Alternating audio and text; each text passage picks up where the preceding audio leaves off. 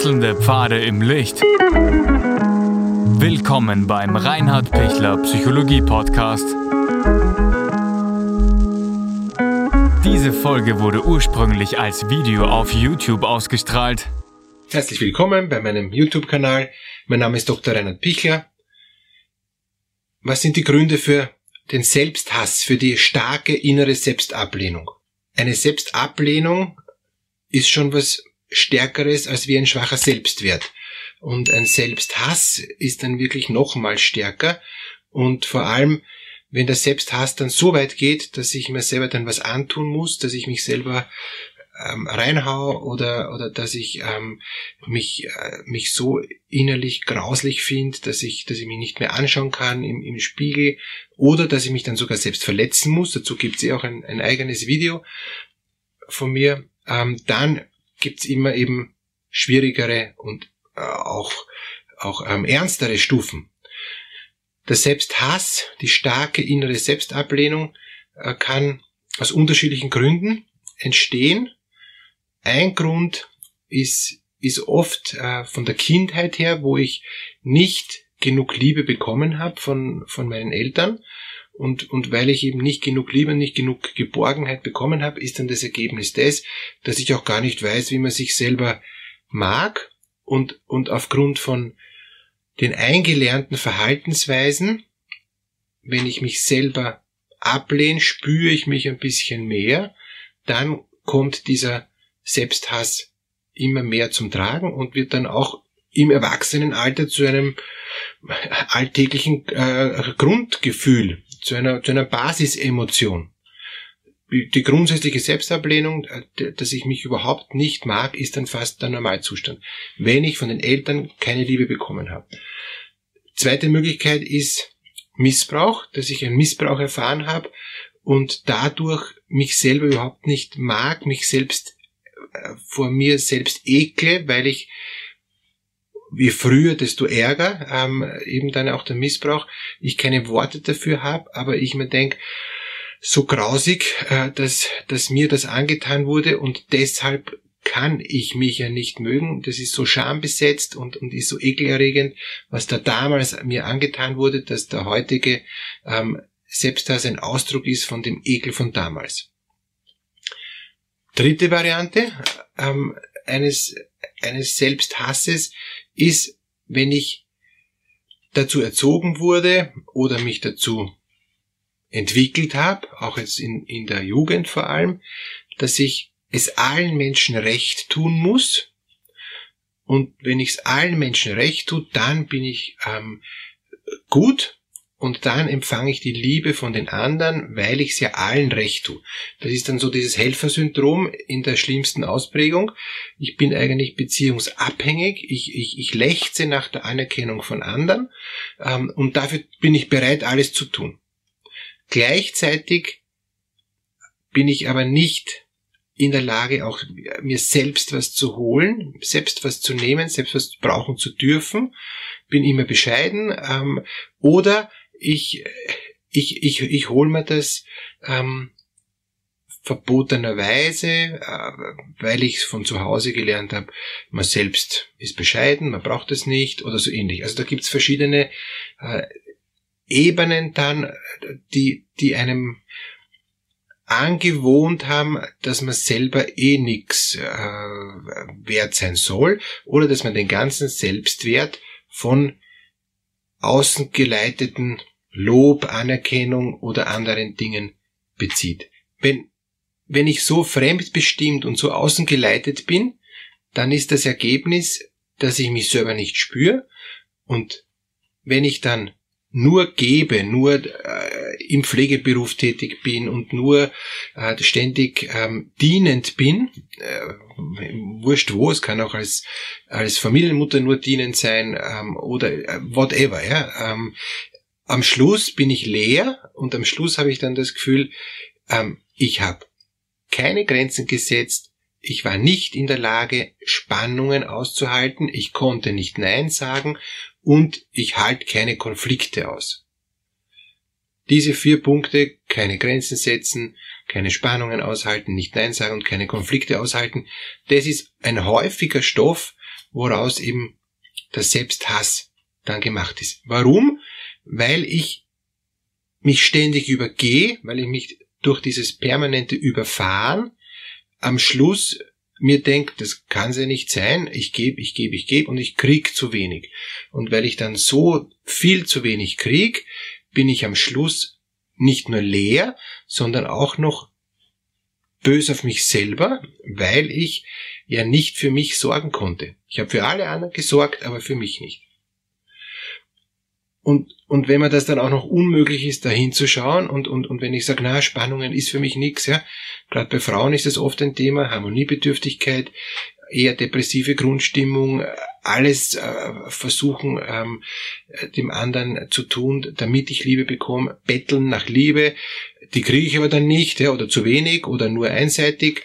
Was bleibt mir dann über, als mich selber abzulehnen, weil ich ja tatsächlich äh, mein Verhalten das nicht richtig gemacht habe. Ich krieg, was ich, was ich, was ich gebe. Und das ist nämlich nix. Weil ich alles nur den anderen gebe und für mich selber nix haben will und immer sagt, na, ich bin ganz bescheiden und das passt schon und alles gut, ähm, brauche ich mich nicht wundern, dass ich am Schluss leer ausgehe. Jetzt kann ich dann irgendwelche Seitenwege nehmen und sagen, ich hole mir meinen Selbstwert von woanders. Das funktioniert eine Zeit lang. Aber wenn ich vom Haupt äh, also nämlich, dass ich, was ich den ganzen Tag eigentlich hauptsächlich tue, nicht ein, ein, eine ähm, Anerkennung krieg und, und nicht ein Feedback krieg, das mich auch sättigt, äh, helfen mir die Seitenwege wenig. Und irgendwann einmal bin ich dann so leer und so in diesem, dadurch in, in, in dieser Selbstenttäuschung gefangen, dass es immer mehr zum Selbsthass wird.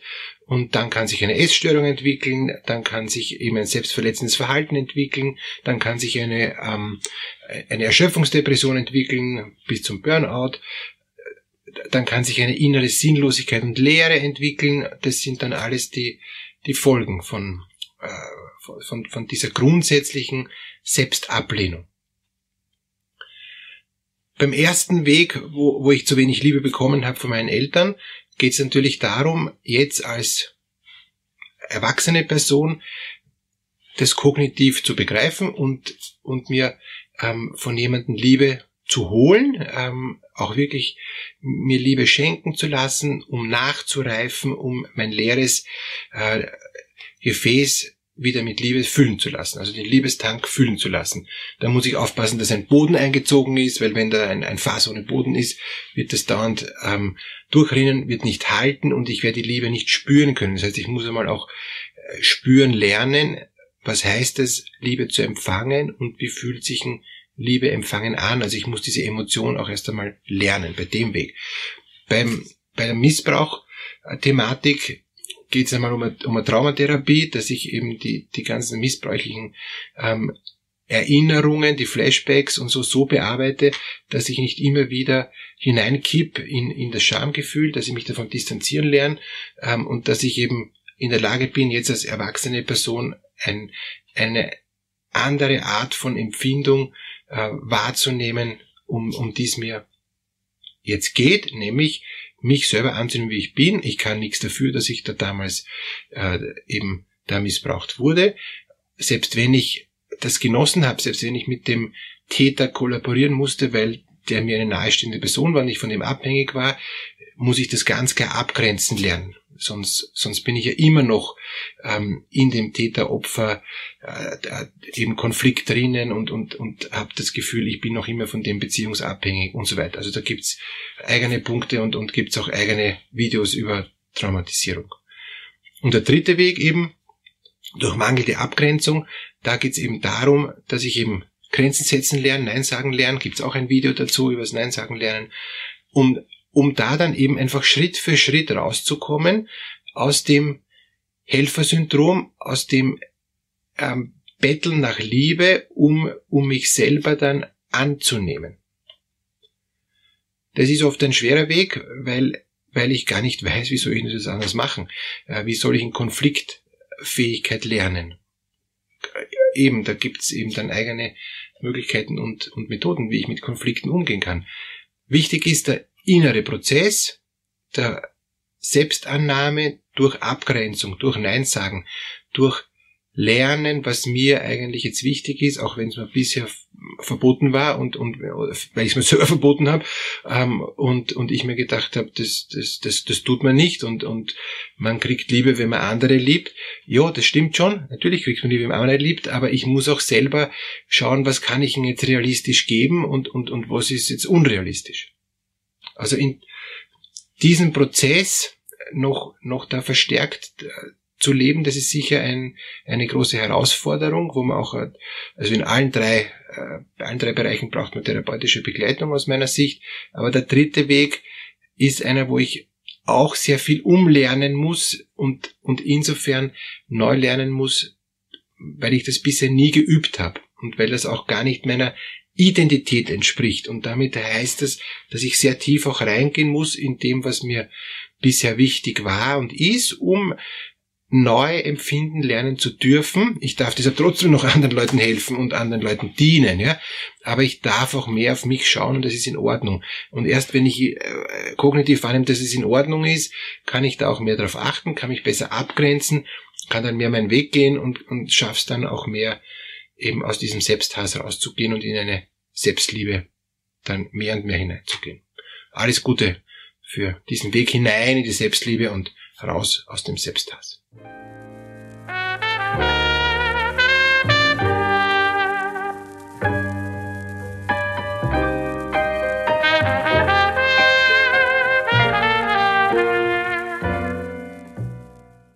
Wenn Ihnen diese Podcast-Episode gefallen hat, geben Sie bitte eine positive Bewertung ab. Wenn Sie Fragen oder Anmerkungen haben, können Sie Herrn Dr. Pichler unter seinem Blog reinhardpichler.at kontaktieren. Vielen Dank fürs Zuhören und bis zur nächsten Folge.